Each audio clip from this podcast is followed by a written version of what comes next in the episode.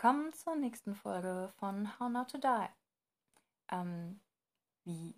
Noch eine Folge am gleichen Tag. Was ist denn in die gefahren? Ja, genau das habe ich mich auch ein bisschen gefragt. Ähm, ist aber eigentlich ganz einfach. Ich hatte anderthalb Wochen Urlaub. Ich bin natürlich nirgendwo hin, weil Corona ähm, und ich konnte mich auch nicht auf dem Balkon hängen und lesen, weil mieses Wetter und voll windig. Also das Wetter war gar nicht so schlecht, aber es war super windig. Aber ich bin ein bisschen erholt. Ich habe meine Klausuren gut hinter mich gebracht. Ich hatte jetzt ein bisschen frei. Ich habe in der ersten Woche nicht so wirklich viel gemacht. Ähm, aber so mal einfach im Bett liegen bleiben können, kann man das auch mal machen. Ansonsten bin ich heute total hoch motiviert. Ähm, und deswegen habe ich gedacht, ja, hey, ich äh, lege jetzt endlich mal nach, weil eigentlich hätte ich schon vor zwei Wochen gerne eigentlich mal wieder eine Folge rausgebracht. Aber da äh, solltet ihr mittlerweile wissen, ja, ich mache das halt irgendwie so nach äh, Gusto. Und heute ist es soweit. Äh, ich mache nicht nur die Recap-Folge zum Spaziergang, falls ihr euch da das Wichtigste nochmal angehört haben wollt. Ähm, nee, ich möchte auch noch ein bisschen weiter über Journaling reden, denn zunächst einmal ratet mal, was ich in den letzten drei, vier, drei, drei Wochen nicht gemacht habe. Ja, ähm, meine Klausuren und Lernen und bla und ähm, dann ist das alles eh irgendwie und dann auch noch Urlaub und dann schläft man morgens vielleicht länger aus und schon ist so eine kleine Angewohnheit mal wieder vergessen.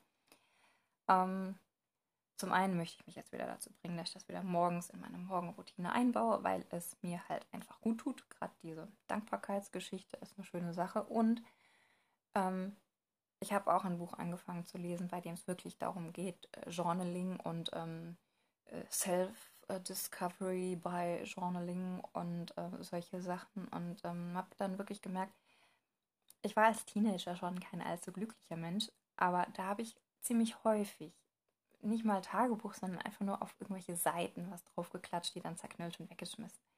Ähm, aber dieses meine Gedanken auf Papier bringen und dann halt auf einer Metaebene wirklich mal zu reflektieren, was passiert da eigentlich, hat mir damals schon immer gut getan. Vielleicht war ich auch deswegen damals noch nicht ganz depressiv. Ich meine, vielleicht war ich es auch zwischendurch und man hat es nie so wirklich diagnostiziert, aber ich habe mich mit solchen Sachen anscheinend ziemlich lange ganz gut irgendwie über Wasser gehalten können. Ähm, und ich mag es auch. Ich mag es mit der Hand zu schreiben. Das macht mir Spaß. Das ist was Schönes. Und wann macht man das heutzutage nochmal? Also gerade wenn, wenn man irgendwie berufstätig, dann hat man immer einen Computer. Man schreibt keine Briefe mehr per Hand. Außer vielleicht an Oma. Apropos, fällt mir ein. Muss ich auf die To-Do-Liste setzen. Geburtstagskarte an Oma. Ähm, und deswegen habe ich mir gedacht, ja, das sollte ich einfach wieder öfter machen. Ähm, das Dankbarkeitstagebuch ist so ein kleiner Stein, ähm, aber das Journaling an und für sich ist eigentlich nochmal was anderes und kann auch was total Schönes und was sehr Kreatives auch sein. Und deswegen möchte ich heute in der Tag nochmal ein bisschen mehr drüber reden ähm, und auch ähm, an welchen Punkten es vielleicht funktionieren kann, äh, um sich aus so Sachen wie unserer allgemein bekannten Opferrolle rauszuziehen ähm, kriegt man ja vor allen Dingen auch von Therapeuten spätestens, aber auch manchmal schon von Leuten vorher erklärt, dass man sich da voll in einer Opferrolle befindet und da irgendwie rauskommen muss. Ähm, und ja, das ist so das, worüber ich reden möchte. Und das kommt dann jetzt.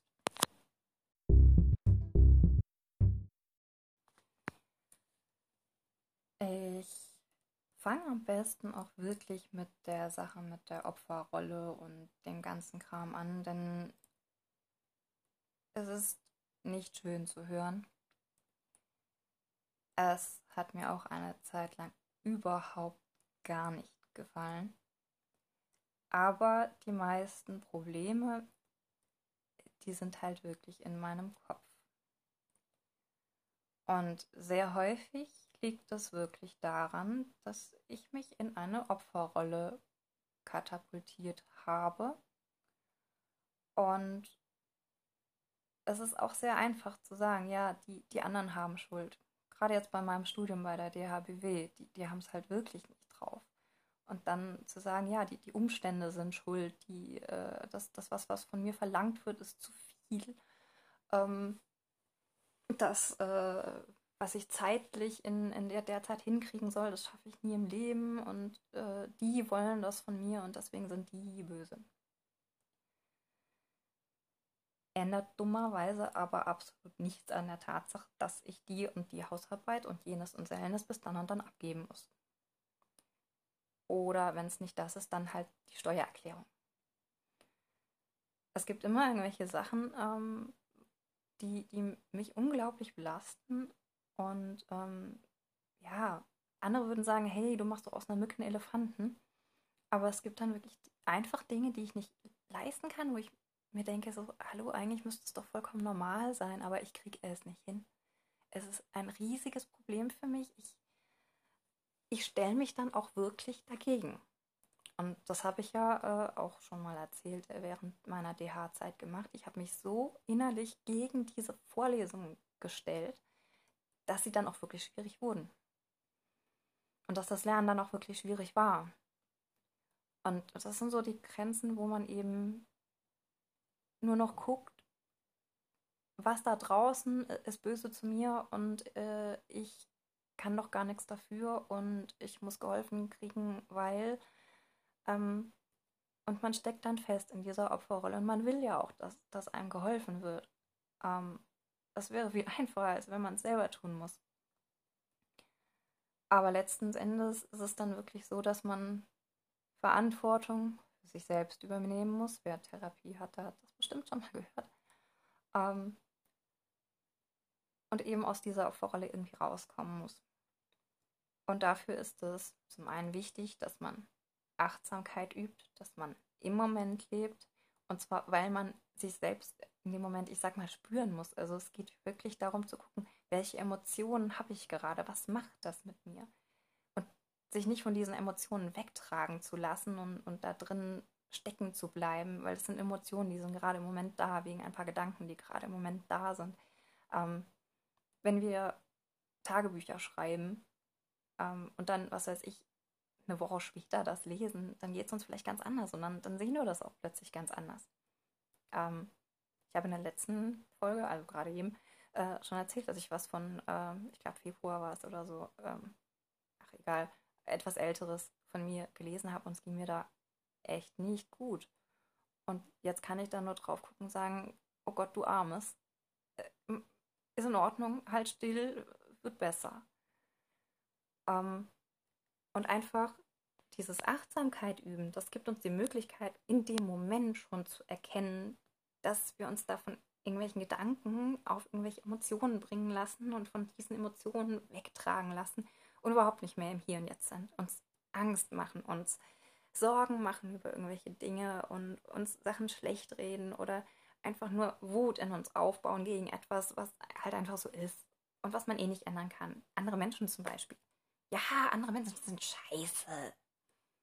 Aber nicht alle. Und die allermeisten nicht absichtlich. Und auch wenn ich ein Einzelgänger-Mensch bin, ich begebe mich gerne in, in, Gesellschaft von Leuten, die ich mag, aber so allgemein durch die Stadt laufen und, und, und fremde Menschen und, und so viele. Und jetzt, wo man das durch Corona nicht mehr gewohnt ist, ist es sowieso noch mal viel schlimmer. Aber ja, die, die Leute sind ja nicht von sich aus böse meistens. Und ähm, ich merke, dass ich heute voll schnell den Faden verliere. Ah, dabei habe ich mir sogar Notiz gemacht. Ähm, ja, und dieses Achtsamkeitsüben, das ist für uns einfach der Anker. Für mich. Ich rede wieder von uns. Für mich ist das so der Anker, im Hier und Jetzt zu bleiben. Und mit dem Journaling, worüber ich heute eigentlich reden will, schaffe ich es, auf diese Metaebene zu kommen, die ich am besten eigentlich über Achtsamkeit wirklich permanent, vielleicht nicht jede Sekunde, äh, aber in jeden Tag mit reinbringen kann. Ähm, weil ich dann einfach sehe, ah, ich habe jetzt diese Emotion, ich habe sie aus dem Grund. Ist das gerechtfertigt? Sehe ich das vielleicht falsch? Könnte die Situation noch anders sein? Ähm, und dann nicht einfach reagiere, sondern quasi wirklich diese, es sind wirklich Sekunden eigentlich. Wenn ich dazu sage, dauert es natürlich länger. Aber wenn ich dann diese Emotionen habe, rausgefunden habe, wo die herkommt, mir dann wirklich aktiv überlegen kann, so, und wie will ich jetzt darauf reagieren, statt dass ich einfach impulsiv irgendwas mache. Ähm, als Jugendlicher und auch in meinen 20ern war ich kein besonders impulsiver Mensch. Ähm, vielleicht jetzt öfter, weiß nicht genau. Und das ist im Prinzip so dieses, diese Überlegung, wie möchte ich eigentlich in Situationen reagieren, reagieren können, ist im Grunde schon für mich dieses Verantwortung übernehmen, was wir da, um erwachsen zu sein, tun sollen. Das bedeutet, ein gut reflektierter Mensch, das habe ich immer eingebläut gekriegt, auch so in der Schulzeit und so, ähm, das ist auch einer, der dann Verantwortung übernehmen kann und der eben nicht in so einer Opferrolle steckt. Deswegen möchte ich jetzt auch wieder mehr journalen, damit ich eben erkenne, was sind meine kindlichen und bisweilen vielleicht auch kindischen Verhaltensmuster. Ähm, vielleicht ein einfaches Beispiel. Da kann man natürlich auch immer nur über sich reden, ähm, aber ihr habt bestimmt auch irgendwas, woran ihr da denken könnt. Bei mir ist es zum Beispiel ähm, mein Papa, ein herzensguter, lieber Mensch. Ähm, aber wenn ich als Kind geweint habe, war er super schnell überfordert und dementsprechend aufbrausend und brummelig. Ähm, hat sich damit quasi an meine Mutter gewandt, so, ey, was hat denn das Kind jetzt wieder? Ähm, für mich war das so eine kleine Negativspirale, weil ähm, warum ist denn der jetzt so aufbrausend und brummelig und ich habe doch gar nichts zu machen und mir geht es doch eigentlich schlecht und warum und überhaupt nicht, ich weine doch. Ähm, meine Mutter kam dann quasi immer zur Hilfe und, und hat dann übernommen, ey, lass das Kind doch, das ist äh, er und so weiter. Aber ähm, für mich war dann das Weiterweinen, statt zu gucken, warum weine ich eigentlich und wie kann man die Situation lösen oder so, der einzige Weg, äh, weil Mama hilft dann. Meine Mutter, auch eine herzensgute Frau, ähm, war aber spätestens ab meinem Teenageralter mit meinen Problemen mehr überfordert als ich. Ähm, ich hatte da kreativere und, und intelligentere Lösungsansätze parat, wenn ich mich damit auseinandergesetzt habe und mir dann halt meine Tagebuchseiten geschrieben habe und das gemacht habe. Ähm, ich bin ein bisschen weggekommen von dem, was ich eigentlich sagen wollte. Aber ja, heulen war für mich quasi, ähm, das hilft in Situationen. Wenn da eine Person ist, die mir Angst macht, dann heule ich. Ähm, ist natürlich irgendwie blöd, wenn man eigentlich zum Beispiel bei im Referendariat, da kann man sich bei den Prüfungen am Schluss ein paar Tage freinehmen, wenn ich dann zum Rektor hingehe. Und einfach nur, weil ich den als Respektsperson, auch noch männlich, eigentlich ziemlich kleiner Mann, ähm, aber trotzdem, dass einfach so diese, diese Vaterfigur da irgendwie drin steckt, muss auch noch nicht mal ein Mann sein. Ist mir bei einer weiblichen Chefin auch schon passiert. Und wenn ich dann heule, ich, ich heule dann einfach, beziehungsweise ich muss mit den Tränen kämpfen, einfach nur weil ich sagen will, ich habe das Anrecht auf drei Tage Urlaub, kann ich die jetzt bitte haben? Äh, das war so schwierig, das damals rauszukriegen. Ähm, und, und solche Sachen sind auch noch. Ich habe es ein bisschen besser in den Griff gekriegt, aber ich merke, dass sowas einfach immer noch da ist. Also gerade ähm, bei einer vorgesetzten Person, da nicht auf im wahrsten Sinne des Wortes lieb Kind zu machen, ein braves Mädchen zu sein, lieber zu heulen, um in Schutz genommen zu werden, als mich irgendwie mit der Situation zu konfrontieren. Das ist ein Verhaltensmuster, das ist absolut grässlich und störend und das bringt mich ja nicht weiter. Im Gegenteil, ich verstehe es, wenn man da von außen drauf kommt, so, ey, ist die bekloppt, jetzt heult die hier äh, bei der Gehaltsverhandlung rum? Nein. So funktioniert die Welt nicht und das ist ja auch überhaupt nicht notwendig. Gerade bei der Sache mit den drei Tagen Urlaub. Das ist mein gutes Recht gewesen, zu sagen, hey, kann ich? Ja, gut, danke. Und solche Sachen zu analysieren und raus, vielleicht auch rauszukriegen, wo kommt es her? Ähm, ich habe tiefen psychologischen Ansatz bei meiner Therapie gewählt, um genau solche Sachen rauszukriegen. Da kamen auch noch viel interessantere, wesentlich für mich weniger offensichtliche Sachen raus als die Geschichte mit meinem Papa. Und ähm, das kann helfen, rauszukriegen, wo kommt denn dieses Verhalten her und zu verstehen, warum man das äh, eingebaut hat. Ähm, vielleicht habe in dem einen Buch, was ich da gelesen habe, da äh, hat die Dame die Erfahrung gemacht, dass äh, ihr Vater äh, voll und ganz auf dem Ding war, lass dir ja niemals von jemand anderem auf den Schlips treten. Das ist jetzt frei übersetzt, das war Englisch, aber sowas in der Richtung. Und ähm, sie hat das dann halt irgendwann so eingebaut, dass wenn, wenn sie in eine Argumentation mit jemandem gekommen ist, in vielleicht auch eine Streitigkeit, aber einfach auch nur eine Diskussion, dass sie es als auf den Schlips treten empfunden hat, wenn die andere Person nicht ihrer Meinung war oder sich nicht hat überzeugen lassen. Und dann wurde sie eben entweder total bockig und hat auf ihrer Meinung beharrt oder hat halt einfach total nachgegeben, ähm, was aber früher oder später dann eigentlich seltener passiert ist. Also sie hat sich dann früher oder später einfach mal bockig gestellt, hat ihre Meinung bestanden, weil sie lässt sich ja nicht auf den Schlips treten. Ob die Meinung jetzt richtig war oder falsch oder die andere Meinung vielleicht auch valide war oder sowas und, und die andere Person, ja, das, das war erstmal egal.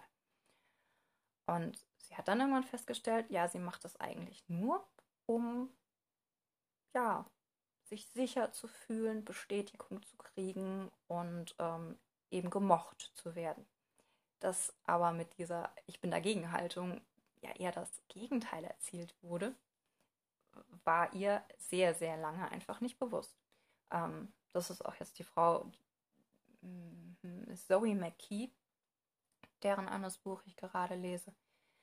Und ähm, sie hat dann erst darüber, dass sie angefangen hat, äh, Tagebuch zu führen, Neudeutsch Journaling zu betreiben, ähm, gemerkt äh, und halt auch wirklich sich selbst Fragen beantwortet, äh, warum sie das macht und, und wie es dazu kommt. Und hat dann auch festgestellt, ja, ähm, also eigentlich will ich ja, äh, dass die Person nicht weggeht, dass die mich mag und bei mir bleibt. Und hat dann festgestellt, dass sie, wenn sie bei irgendwelchen Diskussionen und Streitigkeiten schnippisch wurde, und für sie war es dann auch normal, dass in einer Beziehung einmal in der Woche heftig gestritten und Teller geschmissen werden. Und erst als sie dann äh, irgendwann einen Freund hat, der gesagt, du, also einmal im Monat streiten finde ich eigentlich schon auch schon viel. Und erst war sie so ein, ja, wie kann er denn nicht einsehen, dass ich, ja, ähm, und hat äh, dann aber gemerkt, dass es vielleicht eigentlich viel gesünder ist, sich nicht die ganze Zeit so aufzuregen und dass sie das überhaupt nicht mag und dass sie es hasst. Und hat dann angefangen, daran äh, zu arbeiten.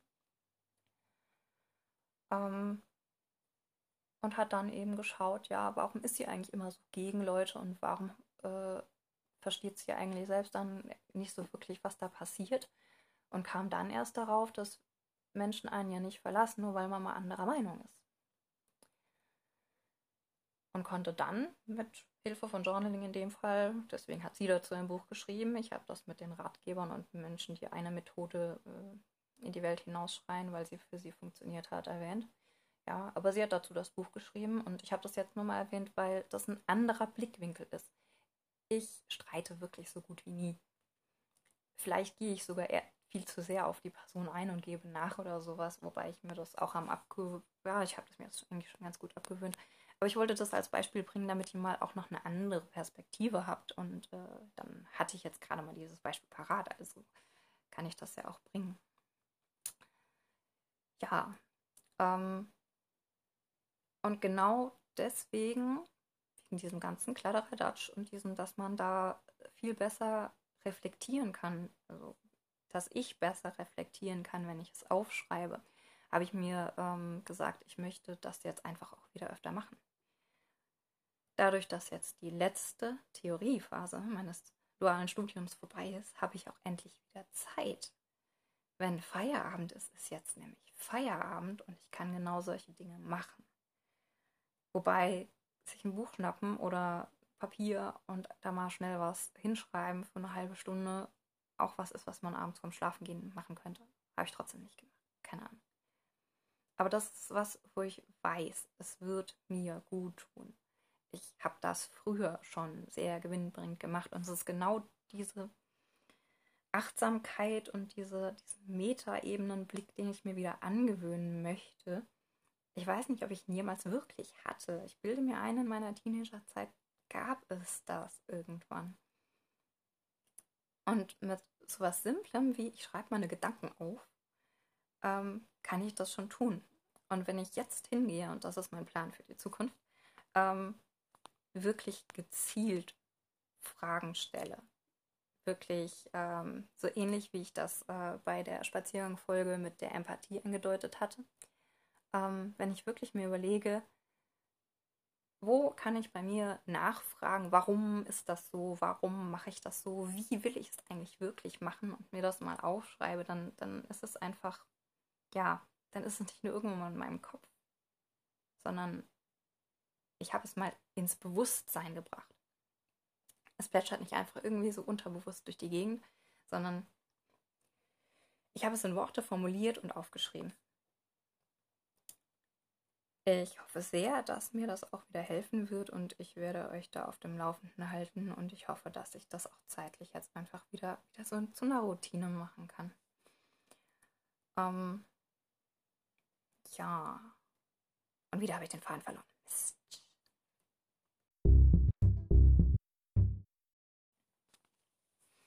Ansonsten habe ich euch ja in der letzten Folge schon erklärt oder nochmal erklärt, wie das mit dem Dankbarkeitstagebuch funktionieren kann. Das möchte ich persönlich, ehrlich gesagt, sogar so ein bisschen zurückschrauben, ähm, weil ich wirklich mehr diesem freien Tagebuchschreiben mehr Raum einräumen möchte.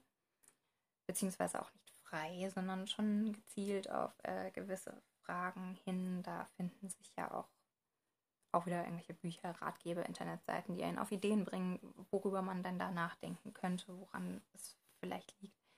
Da muss ich selbst noch ein bisschen gucken, was genau. Ich werde mir ein bisschen an dem mein Buch, von dem ich eben erzählt habe, ähm, ein Beispiel nehmen. Aber da habe ich auch schon gemerkt, dadurch, dass äh, die Autorin mehr so mit ihrem Trotz und Against und Hauptsache äh, eigene Meinung vertreten und so. Ähm, das ist ja eigentlich gar nicht so mein Wehwehchen. Ähm, das lässt sich natürlich übertragen, aber ich muss mir dann eben wirklich Gedanken machen, was für mich die richtigen Fragen sind. Welche Fragen muss ich mir stellen, um zu sehen, wo ich vielleicht Dinge anders tun kann, um glücklicher zu sein. Mich weniger aufregen, ja, aber was sollte ich stattdessen tun? Und ähm, wie kann ich das Ganze irgendwie konstruktiver angehen. Außerdem bin ich im Moment äh, versucht zu sagen, Dankbarkeitstagebuch ist schön. Man macht sich ähm, das Positive im Leben bewusst.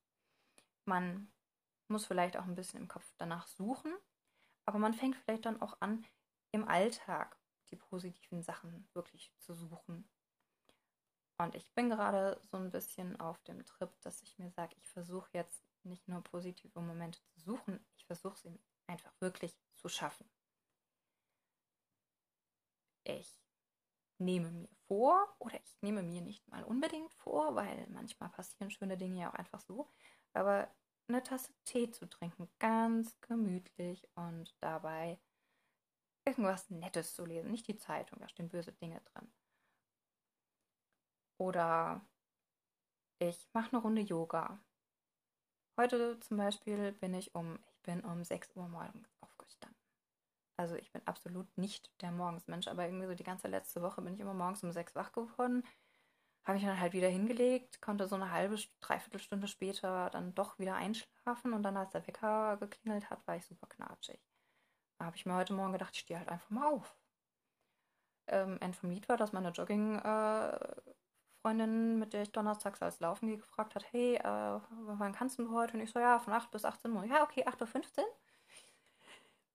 Ich war also heute Morgen schon joggen. Ich bin zurückgekommen, habe mir gedacht, so, jetzt bist du eh schon verschwitzt. Ach komm, du wolltest diese Workout-App ausprobieren. Habe noch ein 10-minütiges Workout gemacht. Ähm, ich habe gestern voll motiviert Klamotten aussortiert, damit mal wieder Platz im Schrank ist. Und ich habe allen Ernstes noch Leichen gefunden, wo ich die Größe 46 hatte. Jetzt bin ich mehr so, also 38, vielleicht sogar 36 teilweise. Die können jetzt echt mal weg. Und ich bin verdammt stolz irgendwie darauf, dass ich es endlich geschafft habe, das zu machen. Und das ist eine ganze Kiste. Und ich werde gucken, dass ich die Secondhand, ich weiß nicht, ob ich sie verkaufe oder direkt irgendwie hier an einen Secondhand-Laden weitergebe oder so ähm, dann kann wenigstens irgendjemand noch was damit anfangen. Oder andere schöne Momente. Ich, ich zocke zurzeit Stardew Valley auf der Switch. Das ist so ein süßes Spiel und es macht so viel Spaß und es hat ein bisschen Suchtfaktor, deswegen ist das, ähm, ja. Und das ist was Schönes und das macht Spaß und das tut mir gut und dann, dann kann ich das doch auch einfach machen. Das heißt, ich, ich schaffe mir positive Momente. Und egal wie groß oder klein die sind, die Tasse Tee, gut, der Tee ist meistens heiß, also muss sie erst noch abkühlen, also dauert es vielleicht auch eher eine Viertelstunde und keine fünf Minuten. Ähm, ich habe drüben von meinem Mann das Kameraequipment am Fenster aufgebaut und gerade die Vögelchen und das Eichhörnchen und ich versuche da jetzt schöne Fotos zu machen. Das ist auch irgendwie was Schönes, vor allem wenn man dann da sitzt. Gut, auf der einen Seite ist es total nervig zu warten, zu warten, zu warten, bis da endlich irgendwie ein Vögelchen mal ist äh, an der Stelle, wo man will und auch da, während man da sitzt, dann passieren da wirklich süße Dinge, so die kleinen äh, Flauschknödel von Spatzenküken, die sind jetzt schon ein bisschen flügge und kommen dann alles mit. Und dann sitzen sie mit ihrem Popo direkt in den ganzen Körnern drin und sperren trotzdem noch weit den Schnabel auf und lassen sich von Mama füttern. Und das ist total süß anzugucken. Und warum sollte ich solche positiven Momente immer nur abwarten, bis sie kommen, wenn ich doch auch selber hingehen kann und das machen kann? Das ist gerade so mein Motto hättet mir, ihr mir das vor einer Woche erzählt, dann hätte ich auch gesagt, ja komm, laber keinen Scheiß. Ähm, aber ich erzähle euch ja meistens Dinge in meinen guten Momenten. Und ähm, von daher wartet nicht darauf, dass das Glück zu euch kommt, macht's euch. Und wenn der Alltag stressig ist und vollgepackt und man super, super viel machen muss, ist das natürlich viel schwieriger und dann lastet dieser Druck von außen viel mehr auf einem, dass man ja dies machen muss und jenes machen muss und das muss man fertig kriegen und keine Ahnung.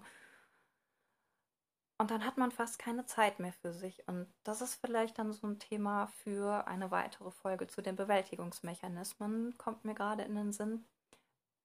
Self-Care. Das ist heute auch ein unglaublich schicker Begriff. Aber es heißt ja nichts anderes als kümmere dich auch um dich selbst. Nimm dir ein bisschen Zeit nimm dir die Viertelstunde für den Tee. Steh morgens 15 Minuten früher auf oder geh abends 15 Minuten später ins Bett. Nimm dir die 15 Minuten für Yoga oder abends im Bett nochmal ein paar Minuten was Schönes lesen. Klar wird man dann müde und vielleicht liebt man die Seite wirklich ziemlich oft nochmal. Aber wenn du gerne Bücher liest, dann liest Bücher. Und wenn nicht, gibt es Hörbücher. Kann man auf der Autofahrt oder so zwischendurch auch mal hören. Und, und das sind so die kleinen Sachen. Ich weiß, wie unglaublich schwierig das sein kann, wenn man gerade eigentlich da hängt und sagt, ich will überhaupt gar nichts. Und meistens fällt mir gerade auf, sind es dann auch so die, die großen Dinge, über die man nachdenkt. So Job und mache ich das richtig in meinem Leben und äh, wie will ich meine, meinen Urlaub gestalten, damit ich nicht irgendwie total versumpfe und mich schlecht fühle äh, oder das Wochenende, was mache ich, damit ich nicht bloß nur rumhänge. Ähm, und dann muss man ja irgendwas wollen. Denkt euch kleine Sachen aus. Habe das jetzt für meinen Urlaub auch gemacht. Ich habe eine DIN A5-Seite genommen, habe Zeug draufgeschrieben.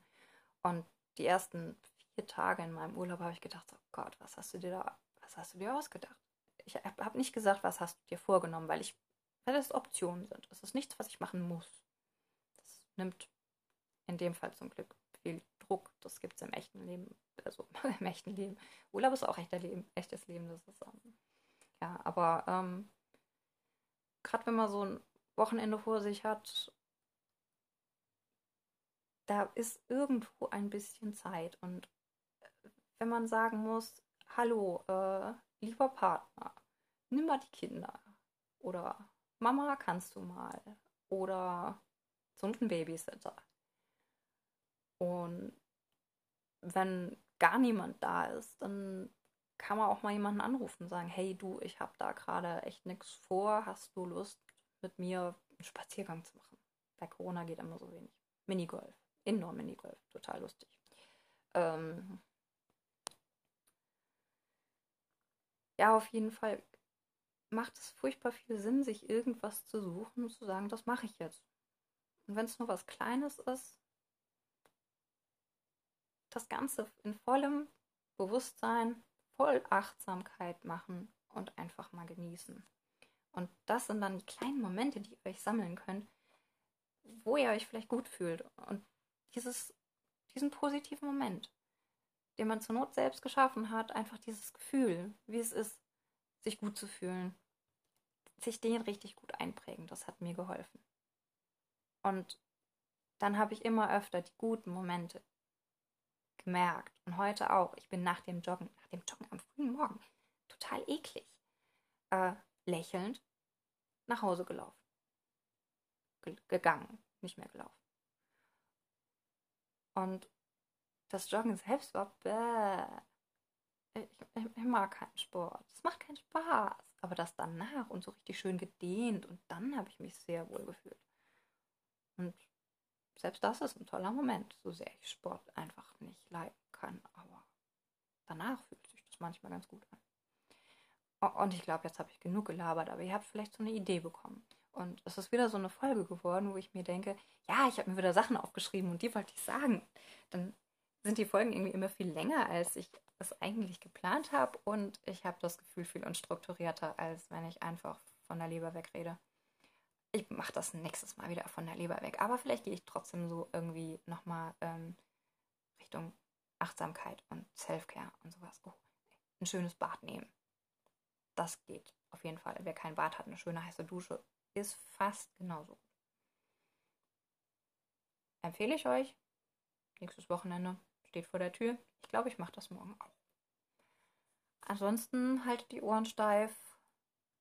Es kann im schlimmsten Fall nur besser werden. Und ich hoffe, dass ich euch irgendwas von dem, was ich heute alles gelabert habe, äh, sagen konnte, was euch irgendwo weiterbringt, was euch irgendwo ein bisschen Hoffnung bringt, was auch irgendwie Sinn ergibt, weil manchmal habe ich das Gefühl, dass ich echt seltsam vor mich hin labere. Aber ja, ich hoffe, dass was für euch dabei war. Und ich freue mich nach wie vor, falls ihr mir Mails schreiben wollt auf hownotodie.gmx.de und ähm, ich hoffe auf noch mehr Ideen zu welchen Dingen ich noch was sagen kann. Gerne auch noch ein bisschen detaillierter. Ähm, ein paar Kritikpunkte habe ich auch noch mit aufgenommen, wobei ich bei manchen Sachen einfach gar nicht weiß, äh, wie das geht. Ich nehme da den Podcast über die App Anchor auf und ich habe keine Ahnung, wie ich da die Lautstärken zwischen äh, mir und, und der Musik oder solche Sachen regeln kann. Aber ich äh, habe das wahrgenommen und ich gucke mal, was geht. Ich freue mich, dass ihr da draußen seid und dass ihr mir zuhört. Und ihr seid nicht allein und haltet die Ohren steif. Ich hoffe für euch, dass alles sehr viel besser wird, über kurz oder zur Not auch lang.